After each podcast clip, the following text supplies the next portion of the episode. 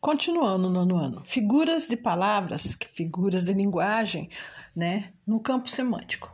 Nós temos a comparação. Ocorre comparando quando se estabelece aproximação entre dois elementos. Você vai fazer a comparação com com dois elementos, ligado por meio de anexo de nexo comparativos, explícito como tal qual, assim como, que nem, igual. Então a principal diferença entre a comparação e a metáfora, que eu vou explicar depois, é a presença desse nexo comparativo.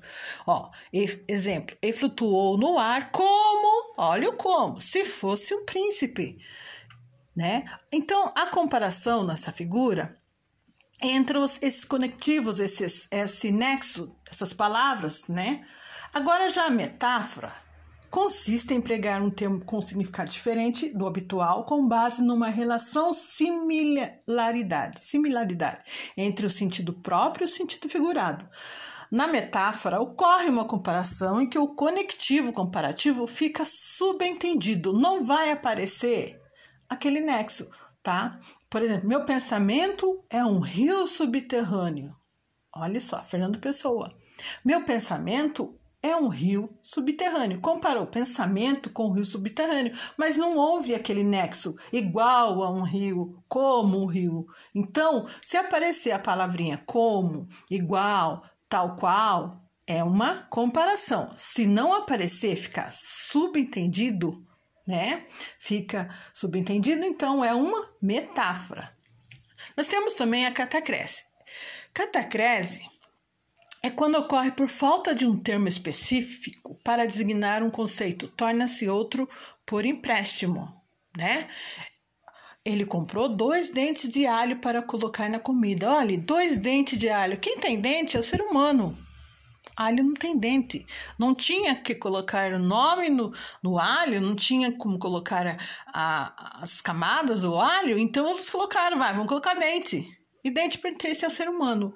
Por exemplo, o pé da cadeira quebrou. Quem tem pé é o ser humano. Então, eles colocaram essa palavra pé para substituir uma coisa que uma o pé, a cadeira que não tinha o um nome. Só colocaram para, né? É, designar a cadeira. Então, isso se chama catacrese. Temos a menotonímia, assim como a metáfora consiste numa transposição de significado, ou seja, uma palavra que usualmente significa uma coisa passa a ser utilizada como um outro sentido, ou seja, é o emprego de um nome por outra. Eu substituo um nome por outra coisa. A, por exemplo, a causa pelo efeito. A menotonia, a causa pelo efeito. Vivo do seu trabalho. Quer dizer, ele vive se alimentando com o meu trabalho. É o produto do trabalho, que é o alimento. Olha o efeito da causa. Aquele poeta bebeu a morte. Quer dizer, ele bebeu até morrer, ele se envenenou. É veneno a morte, no caso aí. Não é? Está se referindo a morte, né? Está substituindo a morte pelo veneno. Ele bebeu tanto que se envenenou e morreu. O instrumento pelos usuários. Os microfones corriam no pátio. Quer dizer, quem estava correndo? Você, imagina os microfones correndo? Não. Quem estava segurando o microfone? Eram os repórteres. Então, substituiu os microfones pelos repórteres, né? Você não imagina os microfones correndo pelo pátio. Você tem alguém segurando esse microfone.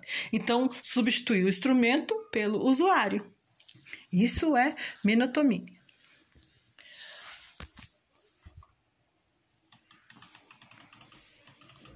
Antítese é o emprego da palavra ou expressão de significado oposto. Como eu falo assim, os jardins têm vida e morte. Numa mesma frase, aparece duas palavras opostas: morte, vida, branco, preto, né? Noite, dia. O eufemismo, na figuras de linguagem, consiste em atenuar um pensamento desagradável ou chocante. Ele sempre falava a verdade. Ele sempre faltava com a verdade, né? Ele sempre faltava com a verdade. Quer dizer, ele sempre mentia. Então, para não falar, ah, você sempre mente. Então, eu falava, ah, ele sempre faltava com a verdade. Você falta com a verdade. O que, que é faltar com a verdade? É mentir. É substituir uma palavrinha para ser menos é, desagradável com a outra. Nós também temos hipérbole. Nossa, essa figura de linguagem trata-se de exagerar. Nós usamos todos os dias essa figura de linguagem, que é o que? Trata-se de exagerar uma ideia com finalidade enfática. Ai, estou morrendo de fome. Estou agora, viu? Não vejo, não vejo você há séculos. Imagina, ninguém vive séculos, né? Então, exagerar. Já falei mil vezes. Ninguém fala mil vezes. E quando eu pedi para vocês fazer o trabalho, eu falei para vocês colocarem geralmente exemplos de música, né? E tem muitas músicas que se exageram nessas, nessas coisas, de, nessas figuras de linguagem, nessa gramática. Então, pessoal, também temos o que? A figura de. É, de. Deixa eu ver, deixa eu lembrar figuras de construção, tá? Na figuras de construção ou sintaxe, temos o pleonasmo. O que é o pleonasmo? É uma redundância cuja finalidade é reforçar a mensagem. E rir meu riso e derramar meu pranto. Nossa, né? É, se já falou rir, já sabe que a pessoa riu. Agora, rir, riso, né? É meio é, redundância. Isso você corre duas vezes, falar a mesma coisa, né? Temos o assindeto. Todo é, é a suspensão de um conectivo entre elementos coordenados, todo coberto de medo, juro, minto, afirmo, assim. Então, tá faltando aqui um quê? Um elemento da coordenadas, que é o conectivo e, né? Que, Acordei, vírgula, levantei, vírgula, comi, vírgula, saí. Então, o assindeto, ele ele não parece os conectivos para fazer essa ligação das frases. Temos o também hiperbato ou inversão. Consiste no deslocamento dos termos das orações no período, ou seja, a mudança da ordem natural das frases. Ó, são como Cristais suas lágrimas, batia acelerado o meu coração.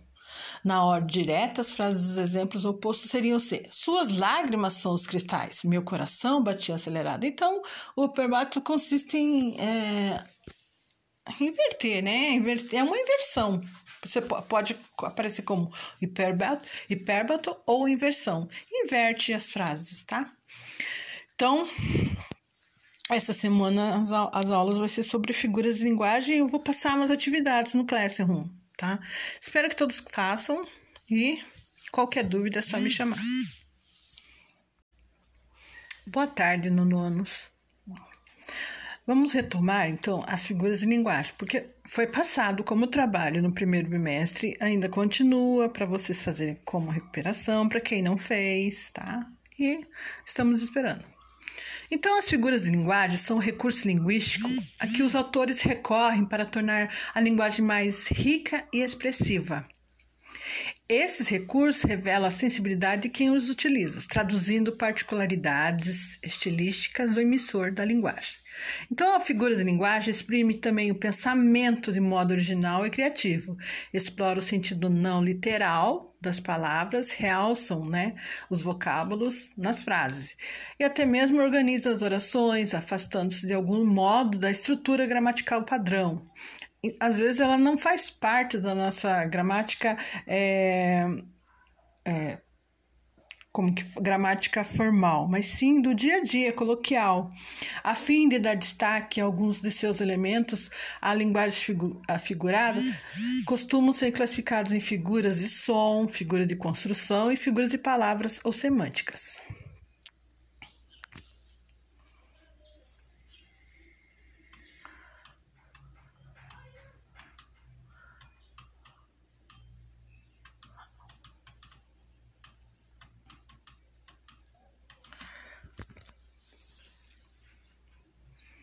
Vamos começar então nossas figuras de som, figuras de linguagem de som.